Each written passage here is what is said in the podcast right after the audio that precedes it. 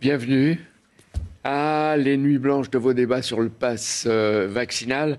Combien d'heures et de nuits une centaine d'heures de débats, euh, plus de quatre nuits à l'Assemblée nationale, que ce soit en commission ou en séance publique. Et euh, je crois que les sénateurs ont également siégé beaucoup. Et pour combien d'amendements Pour un peu moins de 1000 amendements si on cumule les différentes lectures, puisqu'il y a eu deux lectures dans chaque chambre. Alors je rappelle que vous êtes la présidente de la commission des lois de l'Assemblée nationale. Et que là, cette fois, vous avez euh, présidé la commission paritaire sénateurs-députés. Mais avant de commencer sur la loi, vous venez d'entendre l'information sur Djokovic il est interdit de tournoi en Australie, il va être probablement expulsé. Qu'est-ce que vous en pensez? Est-ce que c'est exagéré ou ça doit être appliqué? Vous savez, qu'on soit euh, finalement puissant ou misérable, c'est la même règle qui s'applique partout. Donc je crois que c'est bien. Euh, nous ne pouvons pas euh, transiger sur la vaccination. Le monde entier en est conscient et il n'y a pas de raison qu'un tel ou un tel ait un passe-droit. Donc c'est juste l'application normale d'une règle commune. vous pensez que c'est une mesure exemplaire? Pas exemplaire en fait finalement euh, normal et ça n'est pas parce que l'on est euh, une célébrité ou un champion que la règle commune ne s'applique pas. C'est ça justement qui est exemplaire. Et est-ce qu'il pourrait venir jouer à Roland Garros la même règle s'applique à tous. La même règle s'applique à tous. Aujourd'hui, euh, il faut un passe vaccinal alors pour pour être dans ce type d'activité publique parce qu'il ne faut pas mettre les autres en danger. La règle doit être la même. Donc tout simplement il est encouragé de se faire vacciner s'il veut venir à Paris. Tout à fait. Euh, Noël, euh, Yael Braun-Pivet, donc bonjour. Cet après-midi a lieu à l'Assemblée le vote final sur le pass vaccinal et toutes les mesures qui vont avec. Les députés, selon la Constitution, toujours le dernier mot. Est-ce que vous pensez que la loi sera votée définitivement ce soir? Oui, la loi sera votée définitivement ce soir. Nous reprenons nos débats à 16h pour cette lecture définitive. Nous avons encore quelques divergences de vues avec nos collègues sénateurs. Donc nous devrions rétablir le texte tel qu'il a été voté par l'Assemblée nationale et la loi sera votée euh, dans la soirée euh, définitivement. Mais la bataille a été longue et, rude, vous l'avez dit tout à l'heure, jusqu'au dernier moment. Mais hier, samedi, les sénateurs euh, c'était pour eux le retour du projet de loi issu de l'Assemblée nationale. Eux, cette fois, ils l'ont voté à une large majorité. On peut dire que de ce côté-là, c'est fait de ce côté-là, c'est fait. Ils ont quelques divergences de vues avec nous, notamment sur la vérification d'identité et sur les amendes administratives, mais ils ont adopté le texte. Vous avez rappelé que ça a été long et laborieux parce que euh, il y avait euh, des déclarations de principe sur les plateaux indiquant qu'ils étaient très favorables à la politique menée par le gouvernement euh, par rapport à ce passe vaccinal, mais à l'Assemblée nationale et au Sénat, c'était tout l'inverse avec des arguties procédurales et beaucoup de députés des Républicains qui s'opposent opposait frontalement au texte en déposant de nombreux amendements de suppression. A noté hier au Sénat que les PS 58 se sont abstenus, 3 ont voté contre, et 103 LR ont voté pour, euh, pour 20 contre et 21 abstentions. C'est-à-dire que le tiers, 41 euh, sénateurs, n'ont pas obéi ou suivi les consignes données par leur candidate Valérie Pécresse. Ce qui montre qu'ils sont euh, tout aussi divisés que les, parlementaires à l'Assemblée nationale, puisqu'on retrouve un petit peu les mêmes ratios, ce qui conduit euh, Damien Abad, le président du groupe LR à l'Assemblée nationale, à déclarer 70% des députés LR ne s'opposent pas au texte. Donc vous voyez bien que pour mener une politique euh, sur ce plan-là, on n'a pas besoin de gens qui ne s'opposent pas, on a besoin de gens qui résolument sont pour la politique qu'on mène, qui sont unis. C'est notre cas, visiblement, eux en sont incapables. Euh, dans le JDD, un député LRM dit Les LR sont moins en forme que nous, mais je ne suis pas sûr qu'on soit plus en forme. Nous, nous sommes en tout cas résolus et nous sommes surtout unis, contrairement à eux et Damien Abad, cet exécutif mène la politique du diviser pour mieux régner. Écoutez, je crois qu'ils n'ont pas besoin de nous pour se diviser. Euh, à nouveau, nous, notre majorité a montré pendant tout justement cet examen du texte que nous étions particulièrement unis entre La République en marche, le MoDem et Agir. Je crois que c'est ça qu'attendent les Français lorsque vous devez faire face à une crise sanitaire, c'est de l'unité et de la résolution dans l'action. Cette fois-ci, les députés, tous les députés euh, marcheurs, étaient en séance. Ça n'arrive pas tout le temps. Alors, ils, étaient tout, ils ont toujours été en séance depuis le début pour justement avoir suivi l'intégralité des débats. Nous n'avons jamais été mis en difficulté sur le fond du texte. Après, vous savez, il y a eu une péripétie euh, de procédure parlementaire le premier jour, où pendant laquelle nous avons voté pour la prolongation de séance, qui ne se fait jamais d'habitude normalement. On sur des textes urgents, on ne revient pas sur cette polémique. on avait remarqué qu'il n'était pas là, mais sur la loi si elle est adoptée cet après-midi mhm. à l'Assemblée, quand sera-t-elle promulguée appliqué pour nous tous? Tout dépend euh, du, fait de savoir s'il y aura un recours au Conseil constitutionnel euh, de députés ou de sénateurs. Il est probable qu'il y en ait un, mais ils sont libres de le faire. S'il n'y a pas de recours, la loi pourra être promulguée dans les jours qui viennent. S'il y a un recours, il y aura quelques jours de délai pour que le Conseil constitutionnel statue, ce qui est bien normal. Alors, le pass vaccinal voté, jusqu'à quand il va durer? Aujourd'hui, il y a une limite temporelle maximum qui est le 31 juillet 2022. Maintenant, le gouvernement a euh, une contrainte qui est qu'il ne peut l'utiliser que si la situation sanitaire l'exige au vu d'un certain nombre d'indicateurs. C'est ce que nous avions mis euh, dans la loi cet été. Cette disposition est maintenue, donc elle est conditionnée à la situation sanitaire. Il faut que ça soit nécessité, nécessité par cette euh, situation et proportionné. Dès que ça ne sera plus utile, le gouvernement a l'obligation de supprimer ce pass. D'autant plus euh, qu'en décembre, Jean Castex avait annoncé que les nouvelles mesures de contrainte s'appliqueraient pendant 22-23 euh, jours, on y est en train d'arriver. On dit qu'il y a moins de pression dans les hôpitaux et les salles de réanimation. Certes, la prudence demeure, mais est-ce que, euh, comme il y a des preuves en Ile-de-France et dans certaines régions que ça s'améliore, est-ce que l'évolution, si elle est favorable et si elle se confirme, peut amener des, des allègements du carcan sanitaire? Il pourra effectivement y avoir probablement des allègements en fonction de l'évolution de la situation et il nous faut une situation qui se stabilise et qui s'améliore durablement parce qu'on voit bien qu'il s'agit euh, de vagues, donc soyons euh, très prudents.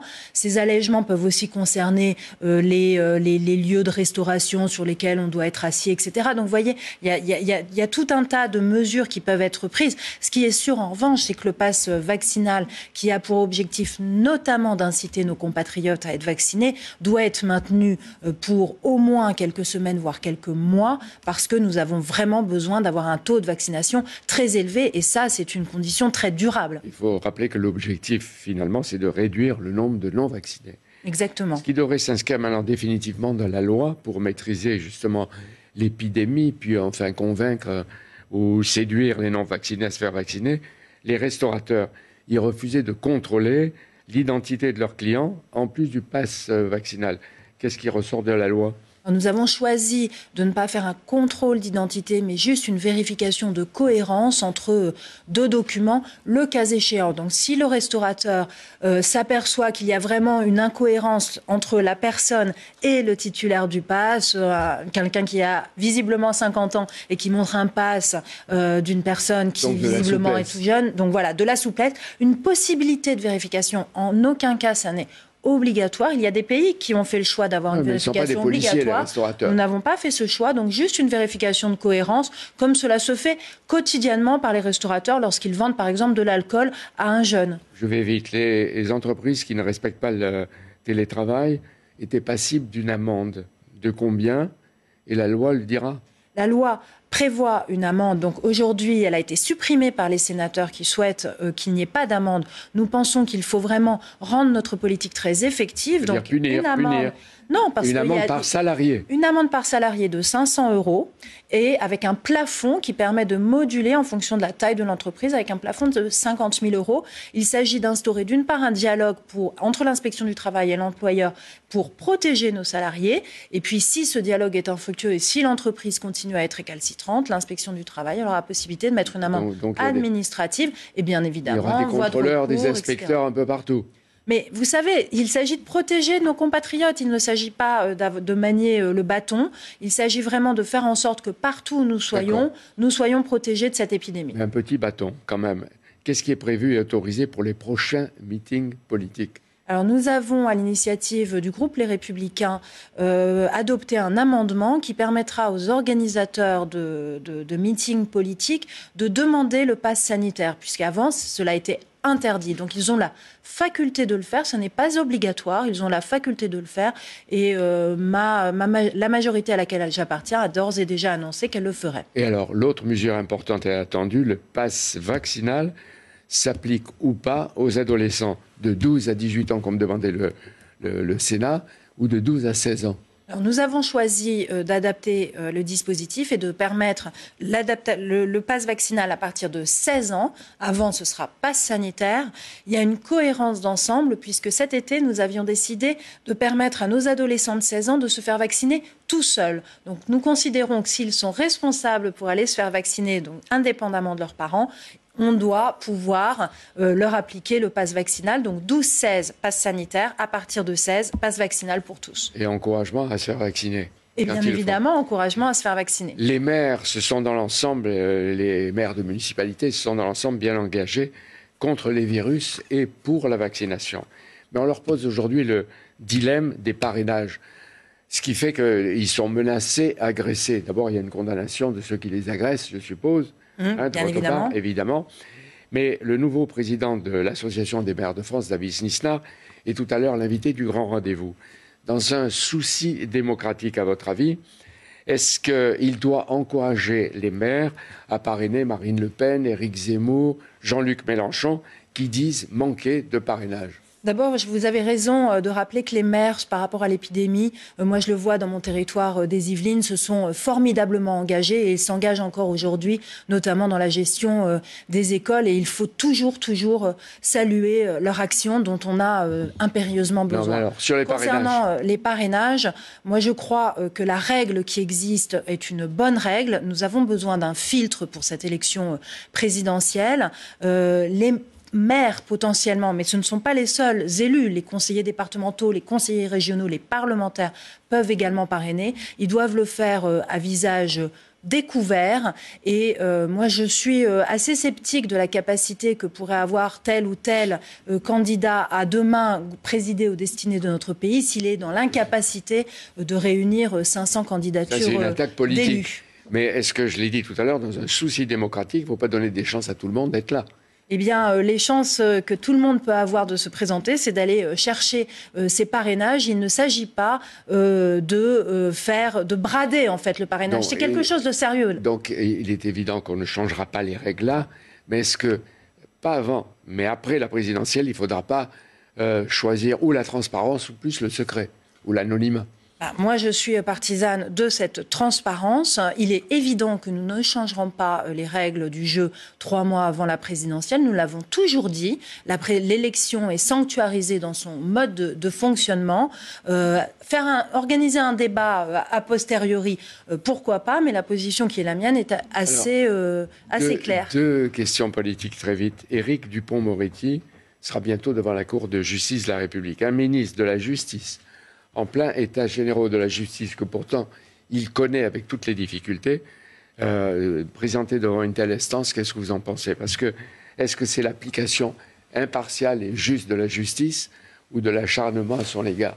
Et comme vous le savez, vous l'avez rappelé, je préside la commission des lois à l'Assemblée nationale. Il n'est pas question que je me prononce sur le fond euh, de, cette affaire. Moi, tout ce que je peux dire aujourd'hui, c'est qu'Éric Dupont-Moretti est un excellent ministre de la Justice qui remplit euh, parfaitement sa mission. Oui, mais là, il mène aujourd'hui un débat judiciaire très contre important. lui il a toute l'institution judiciaire contre lui. Est-ce qu'il n'a pas échoué dans sa mission? C'est pas vrai. Il conduit aujourd'hui euh, les États généraux de la justice euh, et c'est le dialogue instauré avec les juridictions est nécessaire. Nous avons besoin d'une justice qui soit réformée, qui soit en ordre de marche. Un mot euh, sur Christiane Taubira.